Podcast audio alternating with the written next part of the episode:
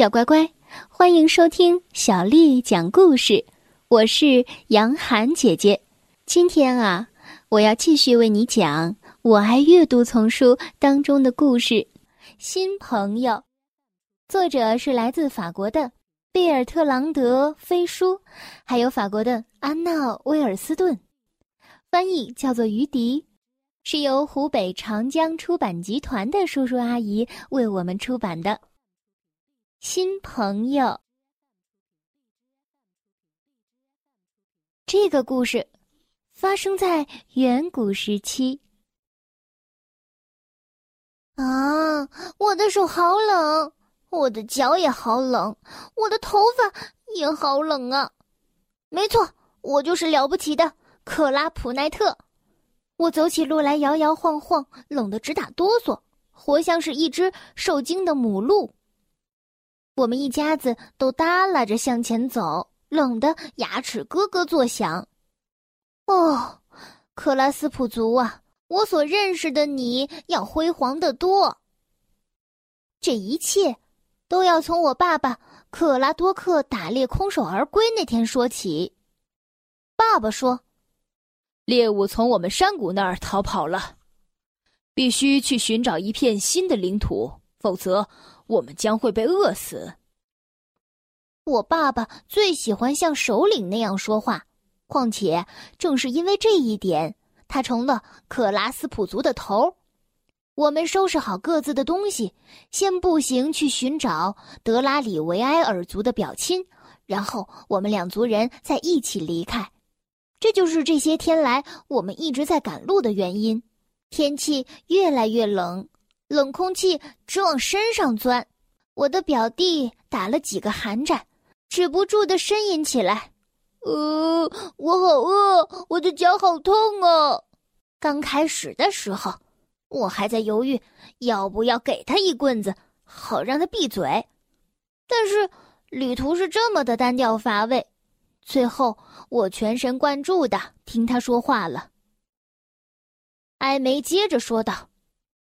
要是咱们在这儿搭一个营地就好了，呃，这样我就可以，呃，所有克拉斯普族人和德拉里维埃尔族人突然在悬崖的拐角处停下了，前面的路被一群不认识的人挡住了。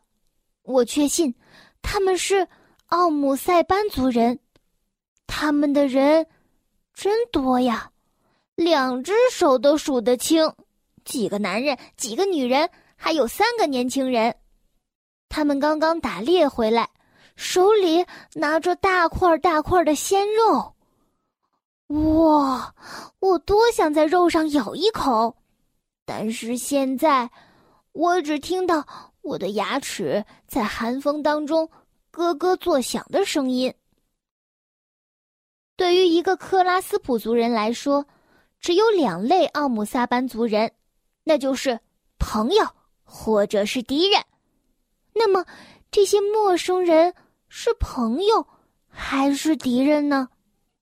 我们的人数比他们多，但是他们肯定比我们要强大。他们的下颌好像就能把我们的一只手折成两半，并且他们的眼神也让我很害怕。现在的问题是，他们挡住了我们的路，而我们也挡住了他们的路。要么我们让开，让他们通过；要么他们让开，让我们通过；或者我们径直往前冲。这或许是一个更好的解决办法。我们还能抢走他们的肉。一想到能吃到鹿的后腿肉，我的肚子就饿得咕咕直叫。这也就意味着，由于食草，所以我们的身体状况，我们最好还是不要参与战争了。艾梅在我的背后蜷缩成了一团，他总是这么勇敢。哼哼，我的表弟。我的爸爸克拉多克为了看清楚，决定上前走两步，他撑起了全身的肌肉，很好的展示了他的狼牙棒。但是无名部落的首领上前走了三步，抬起他的大头，毛茸茸的手臂挥舞着他的那把重型石斧。我爸爸和无名部落的首领现在面对着面，他们站得很近，以至于鼻子贴着鼻子。他们互相直视对方的眼睛。我不知道他们俩是怎么做到保持这个姿势的，却没有笑场。时间一分一秒的在流逝，但是什么事情都没有发生。我们所有人。就像是岩壁上的有色动物一样，静止着，沉默着。在我的对面，我发现了一条幼狼，蜷缩在一个和我一样大的男孩的臂弯里。这个男孩很像是首领，哦不，他应该是首领的儿子。这个小动物看着我这个方向，焦躁的挣扎着。它一跃逃离了它的主人，向我奔来。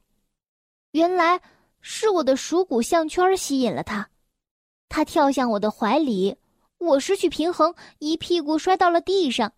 他借此舔着我的脖子和耳朵，并发出了狼崽的轻声嚎叫。我感到特别的难为情，所有人都看着我。然而，一件不可思议的事情就这样发生了，两边的大人同时笑了起来。我站起来，向前走了一步，胆小的埃梅紧紧的抓住我的羚羊皮披风。哦不，克拉普奈特，你疯了！你不要过去！我走进对面的小男孩，把他的动物交给了他。他不怀好意的瞟着我说：“谢谢。”我想这应该是谢谢的意思。所有的狼牙棒和斧头都放了下来。幼狼崽使我们避免了一场麻烦。无名部落的首领拿了一块肉给我爸爸克拉多克，这似乎是一个和平的信号。克拉多克皱起了眉头，扭捏的像是一个害羞的新娘。他最后咕哝着，把他的狼牙棒送给了无名部落的首领。我知道他为什么会低声抱怨，这可是他的新狼牙棒。而我们呢？我们所有的人都欢呼雀跃着，举起了手臂，向空中挥舞。我们感到如释重负。我碰到了对面那个男孩的鼻子，这让我感觉很窘迫，因为他看起来挺友好，而且他有一个相当、相当俊俏的鼻子。那毛茸茸的首领宣布道：“你们加入我们吧。”克拉多克转向我们。哎，我们压根儿不知道他们讲了些什么，但是我想我们应该是被邀请了。跟着这群野人，我们要保持我们该有的警惕，注意我们的言行举止，让他们看看我们是有良好教养的克拉斯普族人的继承者。是啊，部落里的人异口同声的回答道。埃梅对我说。呃，说实话，我不喜欢这样。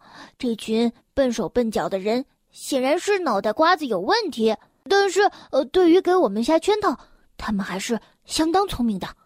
他们或许是想把我们吃了吧？艾美总是喜欢杞人忧天。我知道这个饿得慌的家伙，此时此刻只想啃骨头。我们一起出发，来到了一个一直延伸到天边的山岗上。一路上，我跟这个抱着狼的男孩套近乎。“嘿，你好，我叫克拉普奈特，你呢？”他一脸高傲的看着我。“克拉普奈特，我是内昂德尔。”我重复道。“什么？莫阿内昂莱尔？”他叹了口气。我想，我把他给惹怒了，可他以为他是谁呀？长毛怪的儿子。他慢慢的逐字说道：“内昂德尔，内昂德尔，你是克拉普奈特，我是内昂德尔。”我想我明白了，他的名字叫做内昂德尔，原来他是在说名字。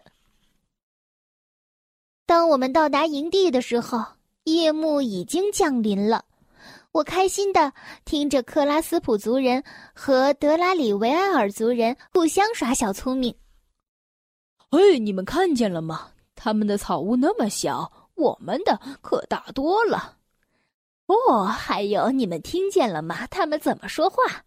我可一句都听不明白。那样说话有什么用呢？啊哈！他们穿着巨大光滑的外衣，我觉得就像是洞穴里的熊。寒风更加的刺骨了，就像所有克拉斯普人和德拉里维埃尔人一样。即使套着上等的羚羊皮衣，我们还是冷得直发抖。这种衣服在我们那个阳光灿烂的山谷里非常的高雅，但是在这里，我宁愿热点儿。于是，内昂德尔部落的妇女们走过来，向我们分发了上好的又厚又重的动物皮衣。内昂德尔给了我一件很大的毛皮衣，这至少是猛犸皮。快，我把自己裹在了这里。嗯，好舒服。在这儿，我得承认，他真是太热情了。我说：“谢谢你，内昂德尔。”他向我点点头，然后我回到了我父母的身边。克拉多克、贝斯蒂朗斯已经和几个野人一起在烤火了。确实，他们的草屋可真小。但正是因为我们互相紧挨在一起，我们才获取了热量。我们的新朋友也许并没有我们想象的那么傻。小乖乖，今天的故事就为你讲到这儿了。如果你想听到更多的中文或者是英文的原版故事，欢迎添加小丽的微信公众账号“爱读童书妈妈小丽”。接下来又到了我们读诗的时间了。今天为你读的这首诗是刘长卿写的《弹琴》。弹琴，刘长卿。零零七弦上，静听松风寒。古调虽自爱，今人多不弹。弹琴，刘长卿。零零七弦上，静听松风寒。古调虽自爱，今人。多不弹，弹琴，刘长卿。